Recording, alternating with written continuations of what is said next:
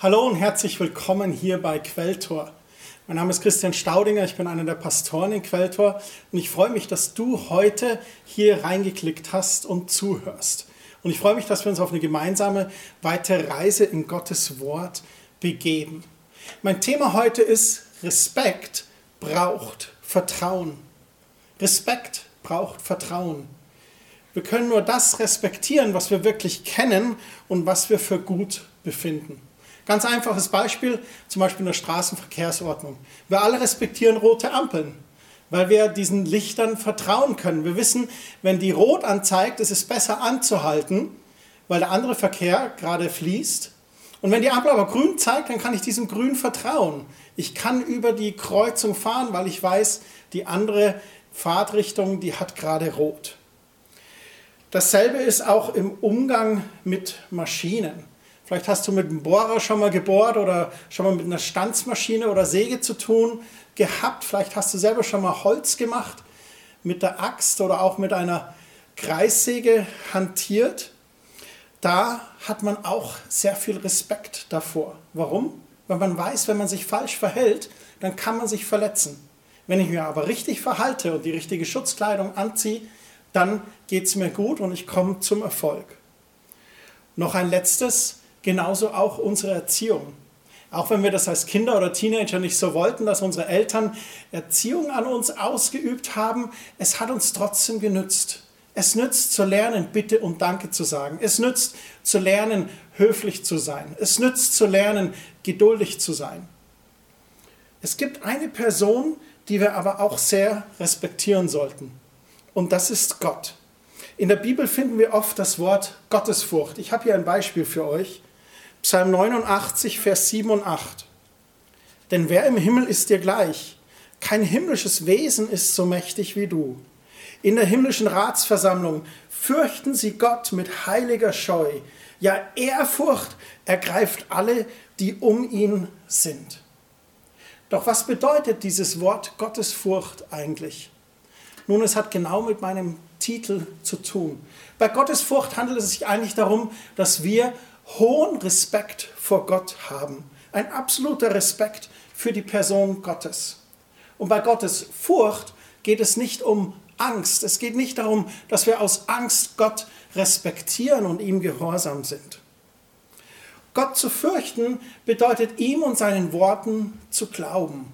Zu glauben bedeutet zu vertrauen, ihm zu vertrauen, dass das, was er sagt, dass das richtig und gut ist.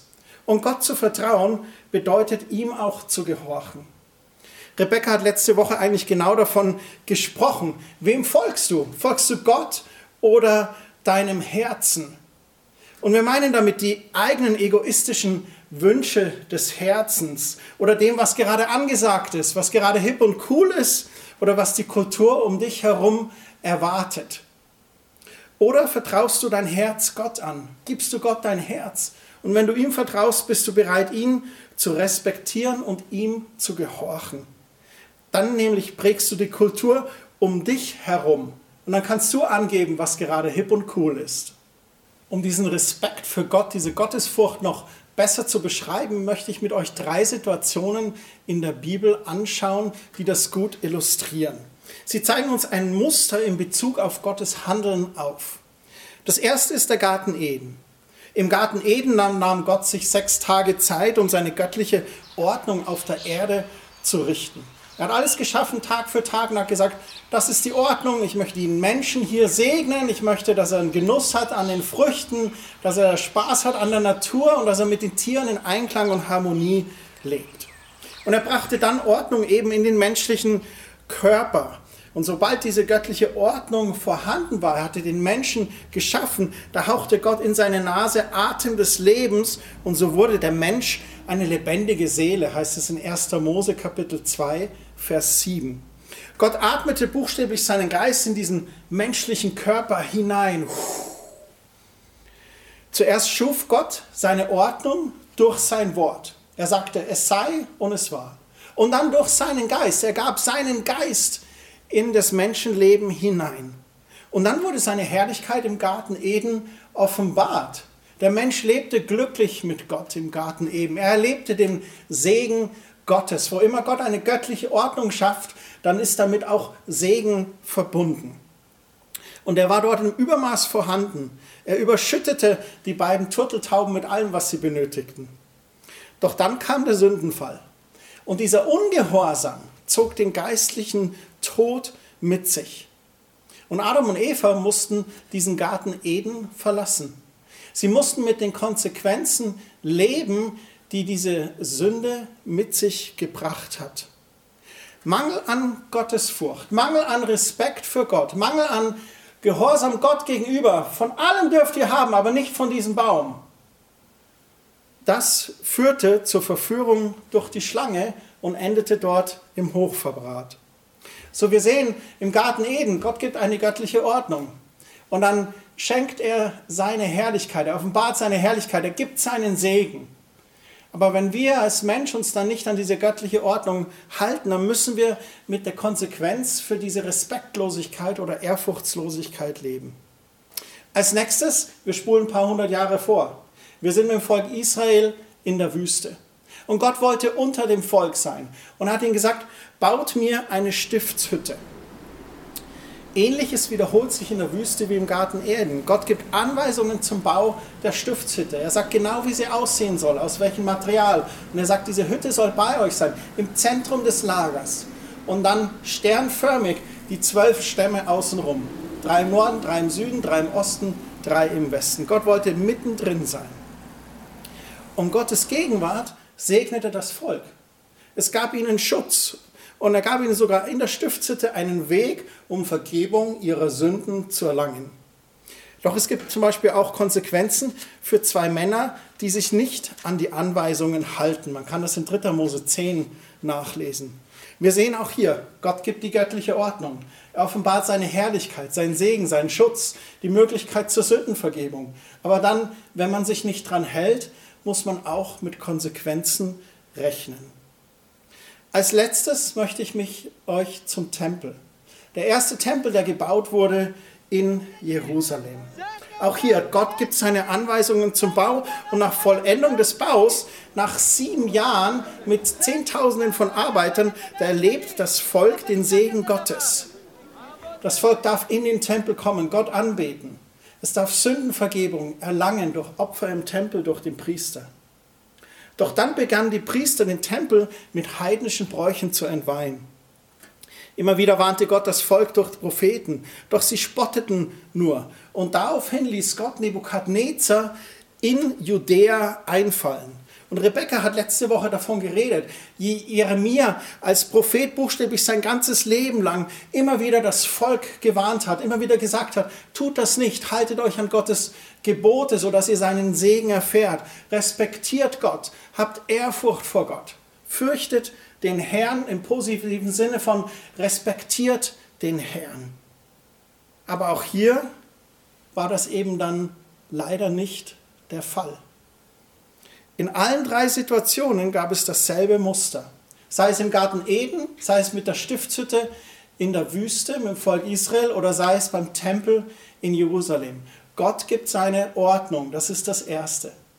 Und als zweites dürfen wir uns dann in dieser Ordnung als Menschen aufhalten. Er offenbart seine Herrlichkeit, wir dürfen seinen Segen erfahren. Aber auch die dritte Option, wenn wir Gott nicht respektieren, wenn wir das mit Füßen treten, dann müssen wir mit den Konsequenzen leben. Wo Ehrfurchtslosigkeit aufbegehrt, da muss der Mensch sich schließlich dem Richterspruch Gottes stellen. Was sehr ernüchternd ist in allen drei Situationen, ist, dass es sich hier immer um Menschen handelte, die zuvor die Herrlichkeit Gottes und seine Gegenwart erlebt hatten. Sie hatten diesen Segen erlebt, sie hatten Gott erlebt. Und trotzdem gab es den einen oder anderen, der gegen Gott aufbegehrt hat. Diese Konsequenzen, die wurden an solchen verstreckt, die nicht nur sein Wort gehört hatten, sondern die in seiner Gegenwart gelebt und seine Herrlichkeit erfahren hatten. Ich möchte nun eine vierte Situation mit euch anschauen. Und zwar die Situation, wo Gott einen neuen Bund mit den Menschen schafft. Wir haben von diesen Behausungen Gottes geredet den Garten Eden, die Stiftshütte und dann auch den Tempel in Jerusalem. Lasst uns anschauen, was Paulus schreibt in 2. Korinther 6, Vers 16. Er schreibt dort, das ist schon im neuen Bund, vergesst nicht, wir selbst sind der Tempel des lebendigen Gottes.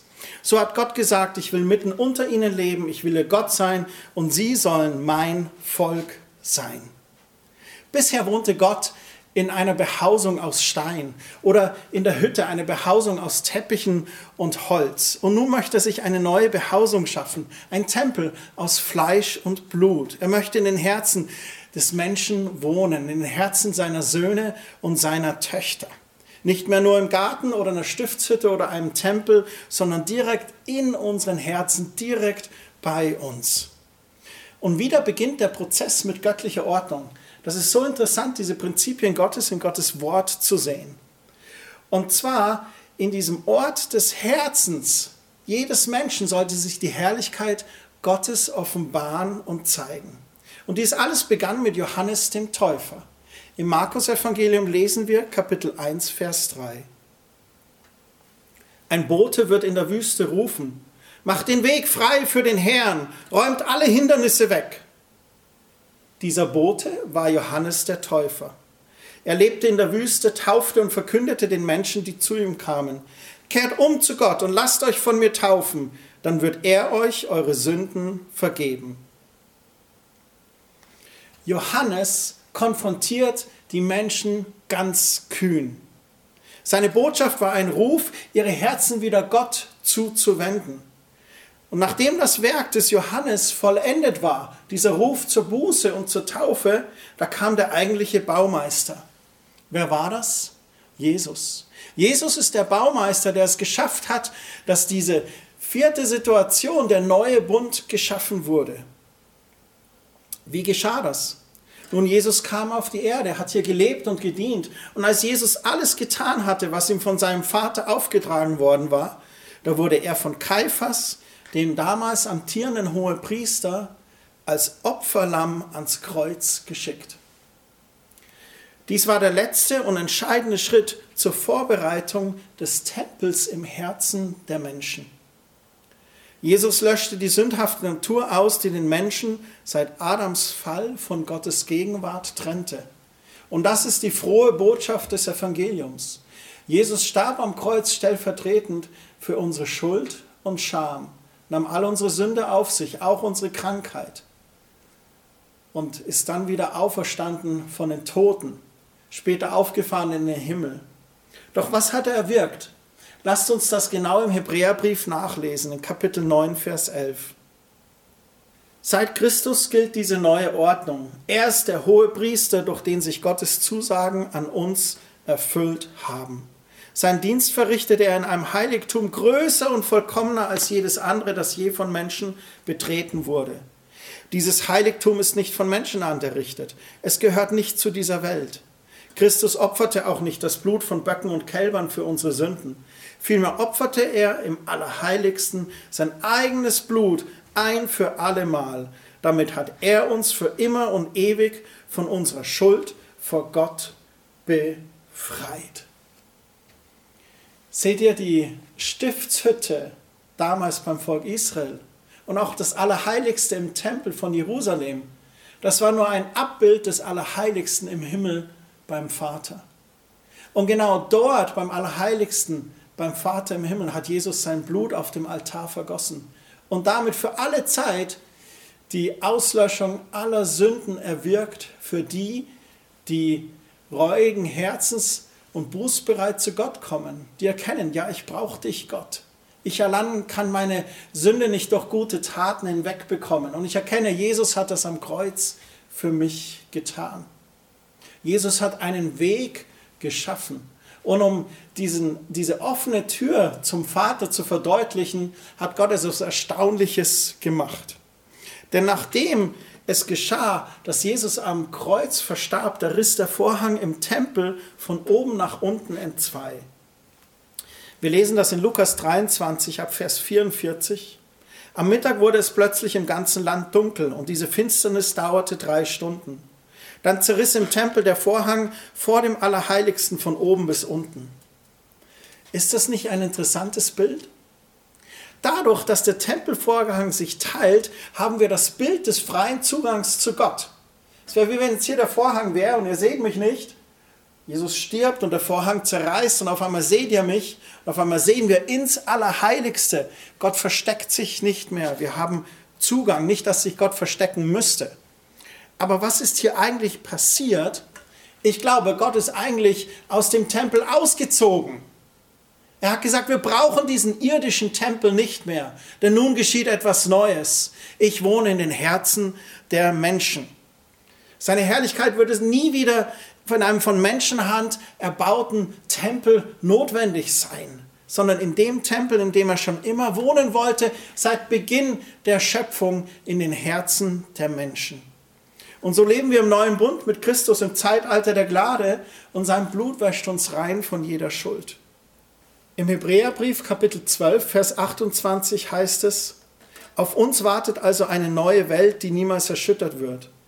Dafür wollen wir Gott von Herzen danken und ihm voller Ehrfurcht dienen, damit er Freude an uns hat.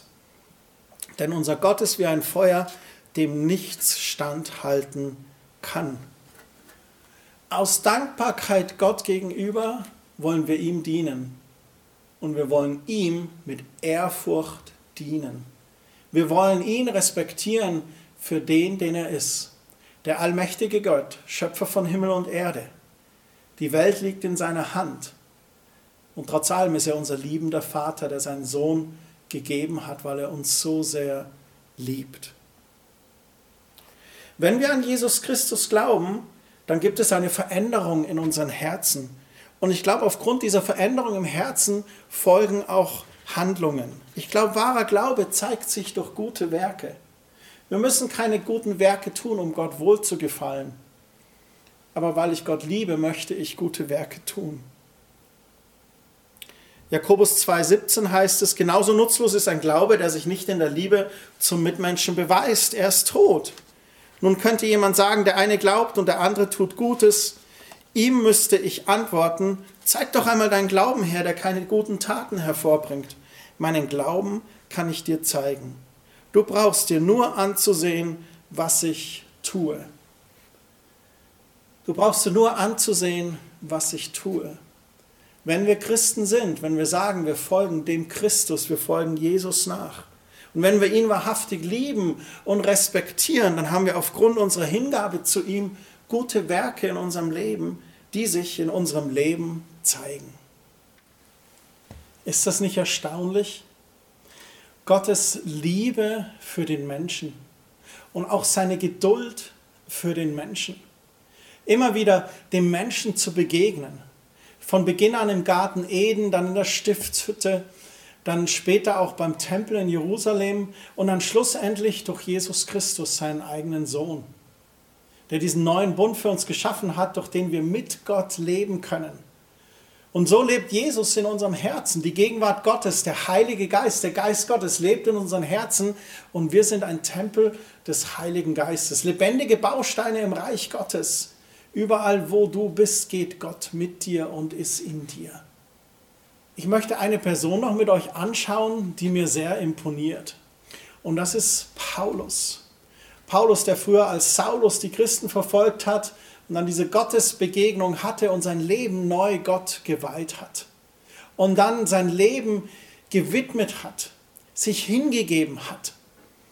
Und schlussendlich zu Ende seines Lebens bis nach Rom kommt und dort seine letzten Tage im Gefängnis verbringt, seine letzten Jahre auch im Hausarrest und im Gefängnis. Und er schreibt im Epheser Kapitel 3, Vers 1.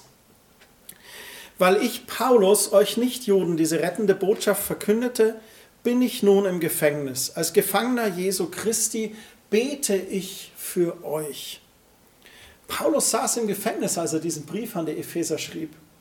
Aber er sieht sich selbst als ein Gefangener für Jesus Christus. Damit sagt er, glaube ich, nicht, dass Jesus ihn ins Gefängnis gesteckt hat, sondern dass er dort war, weil er die Botschaft von Jesus verkündet hat. Und er sagt, als Gefangener Jesu Christi, mit anderen Worten, ich bin in der Hand Jesu Christi. Ich habe mich ihm ganz hingegeben. Ich habe mich ihm ergeben. Er ist mein Herr. Ihn respektiere ich. Und wo immer er mich hinbringt, da bin ich bereit und willig hinzugehen.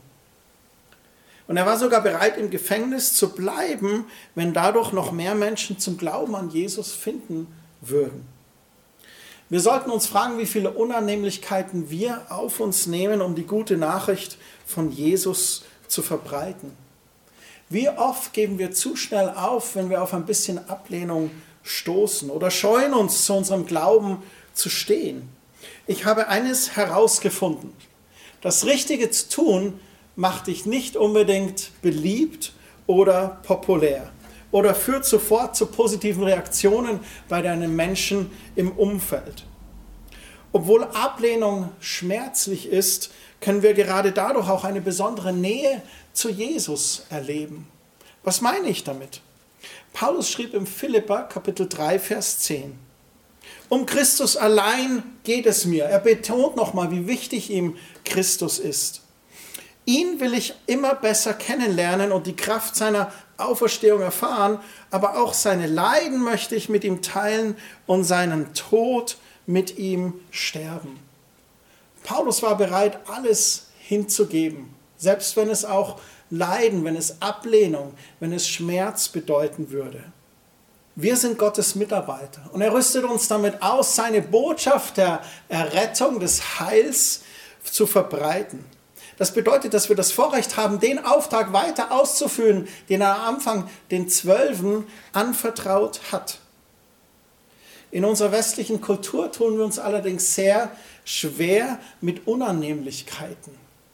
Unsere Bequemlichkeitssucht, die führt dazu, dass wir gerne den leichten, einfachen Weg gehen.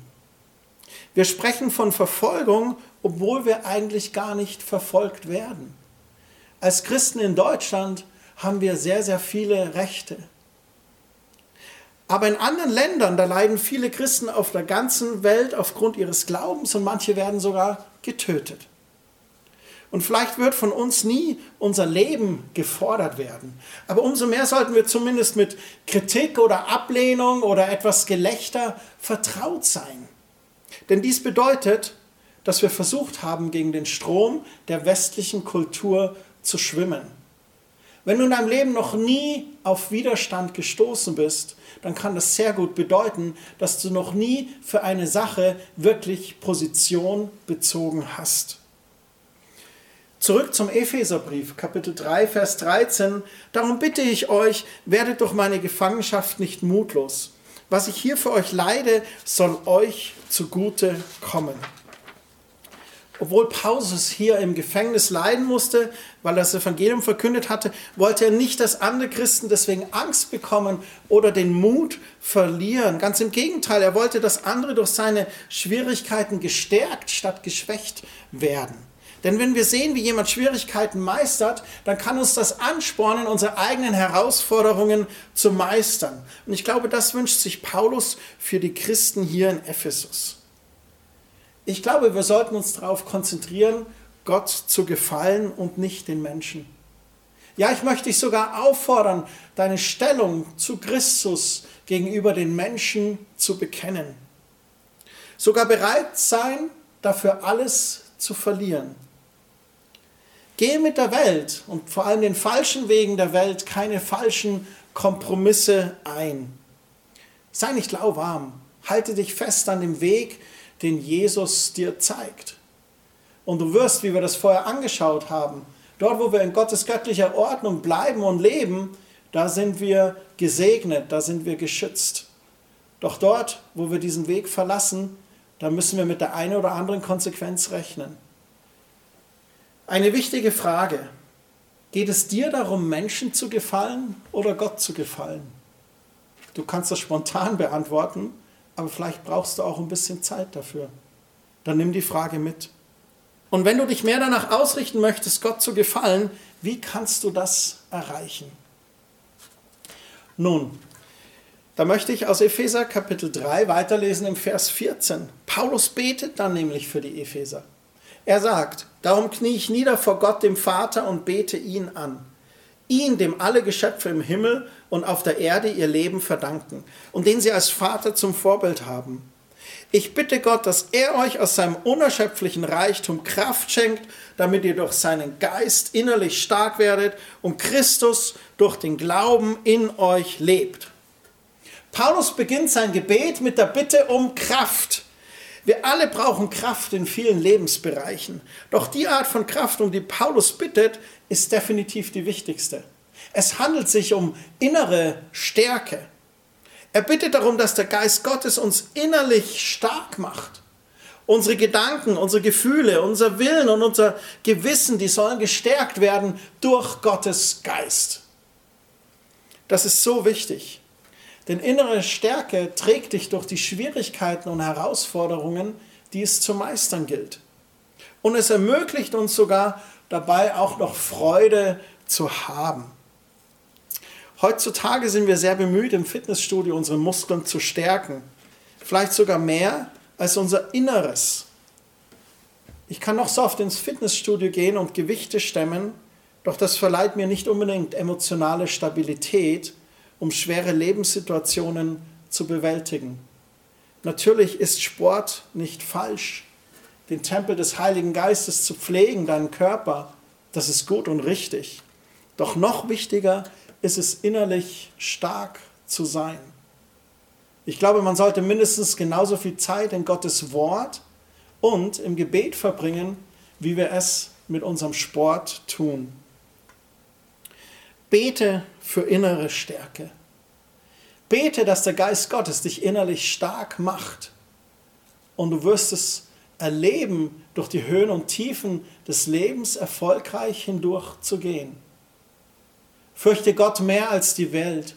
Respektiere ihn, weil du weißt, dass seine göttliche Ordnung die richtige Ordnung ist für dein Leben. Vielleicht kennst du auch jemanden, der etwas Schweres durchmacht. Bete für diese Person, dass sie innere Stärke hat. Bete, dass Gottes Kraft ihr Innerstes erfüllt. Und stell dir einmal vor, wie viel besser unsere Beziehungen auch wären, wenn wir alle vom Geist Gottes erfüllte Persönlichkeiten hätten. Wenn wir alle aus einer inneren Stärke heraus handeln und sprechen, wie genial wäre das denn? Und dies zeigt uns, wieso dieses Gebet von Paulus so wichtig ist. Ich bete täglich um innere Stärke, denn ich weiß auch, dass ich einen Feind habe. Der Teufel will mich zu Fall bringen. Der Teufel versucht mich. Und um ihn zu besiegen, brauche ich viel Kraft in meinem Inneren. Deshalb gehört innere Stärke, glaube ich, mit zu dem Wichtigsten, wofür wir Christen beten können. Und Paulus schreibt im Vers 17, damit Christus durch den Glauben in euch lebt. Das wünsche ich mir, dass Christus durch den Glauben in euch lebt, dass Christus durch den Glauben in mir lebt. Wenn dies gelingt, dann ist alles möglich. Denn der, der in mir ist, ist stärker als der, der in der Welt ist. 1. Johannes 4,4 Doch ihr, meine geliebten Kinder, gehört zu Gott. Ihr habt diese Lügenpropheten durchschaut und besiegt. Denn der Geist Gottes, der in euch wirkt, ist stärker als der Geist der Lüge, von dem die Welt beherrscht wird. Es freut mich, dass ihr so lange zugehört habt. Es freut mich, dass ihr dran geblieben seid, dass ihr gesagt habt, ich will das Ende der Botschaft hören. Nun, und wir sind am Ende angekommen. Ich habe aber auch noch auch ein kleines Goldstückchen für euch, ein Nugget, wie meine liebe Frau so gerne sagt. Wenn wir in Gottes Wort reinschauen, dann ist mit Gottes Furcht sind ganz viele Segnungen mit verbunden. Und wir haben in den Predigtnotizen auf unserer Website quelltor.de slash Predigten da gibt es ein Predigtarchiv, da könnt ihr euch die Notizen auch immer nachlesen. Und da ist im Anhang von den heutigen Notizen auch nochmal eine ganze Liste von Segnungen, die uns gehören, auf die wir uns stellen können, wenn wir Gott respektieren, wenn wir gottesfürchtig leben. Aber eine, die der Hammer ist für mich, die finde ich so stark, die steht im Psalm 25, Vers 12. Und ich möchte aus zwei Übersetzungen mit euch das lesen. In der einen, da heißt es, was ist mit dem, der dem Herrn gehorcht? Der Herr zeigt ihm den richtigen Weg. Das ist schon mal super, das ist schon mal ein Bonus. Und dann heißt es auch noch, er schenkt ihm Glück und Wohlstand. Und seine Nachkommen werden das ganze Land erben. Ist das nicht der Hammer? Wir sind gesegnet, wenn wir Gott gehorchen. Aber dann kommt das Starke im Vers 14, der Herr zieht die Menschen, die ihn ernst nehmen, ins Vertrauen. Er lässt sie wissen, wozu er einen Bund mit seinem Volk geschlossen hat. Boah, das hat mich voll geflasht, als ich das vor einigen Jahren mal gelesen hatte. Der Herr zieht die, die ihn ernst nehmen, ins Vertrauen. Das heißt, das Intimität, das innige Freundschaft, innige Beziehung. In der Schlachterübersetzung heißt es folgendermaßen, wer ist der Mann, der den Herrn fürchtet? Er lehrt ihn den Weg, den er erwählen soll. Und seine Seele wird im Guten wohnen und sein Same wird das Land besitzen. Im Vers 14, Freundschaft hält der Herr mit denen, die ihn fürchten, und seinen Bund tut er ihnen kund. Ich glaube, der sehnlichste Wunsch eines Christen, der schon länger mit Gott geht, ist diese innigste Gemeinschaft mit Gott. Und der Psalmist schreibt es so wunderschön. Gott zieht die Menschen ins Vertrauen oder hält Freundschaft bereit für die, die ihn fürchten. Und Jesus sagt etwas Ähnliches im Johannesevangelium Kapitel 15, Vers 14. Er sagt, ihr seid meine Freunde, wenn er tut, was ich euch gebiete oder auftrage. Könnt ihr euch an den Beginn erinnern? Ich habe gesagt, Gottesfurcht bedeutet Gott zu glauben und Gott zu glauben bedeutet ihm zu vertrauen und wer ihm vertraut, das bedeutet auch ihm zu gehorchen. Und Jesus sagt hier, wenn du in meinen Wegen wandelst, wenn du in meiner göttlichen Ordnung bleibst, wenn du auf dem schmalen Weg bleibst mit mir, dann sind wir Freunde. Dann sind wir ganz eng, dann gehören wir zusammen. Das finde ich erstaunlich. Ich wünsche dir genau das. Ich wünsche dir, dass du diese innige Freundschaft mit Gott erlebst. Dass du erkennst, dass Gottes göttliche Ordnungen nicht dazu da sind, um dich einzuengen, sondern dass Gottes göttliche Ordnungen ein Schutzzaun sind, ein Brückengeländer, auf dem du gut und sicher die Brücke, das Tal überquerst. Und so bete ich, dass Gott dich segnet in deinem Weg mit ihm. Bleib nahe an seinem Herzen folge dem Herzen Gottes. Und dieser Respekt für Gott, der braucht dieses Vertrauen, ihm zu glauben, dass er es gut mit mir meint. Und das möchte ich dir zurufen. Gott meint es gut mit dir. Vertraue ihm, vertraue ihm dein Herz, dein Leben, deine sehnlichsten Wünsche, dein ganzes Leben an.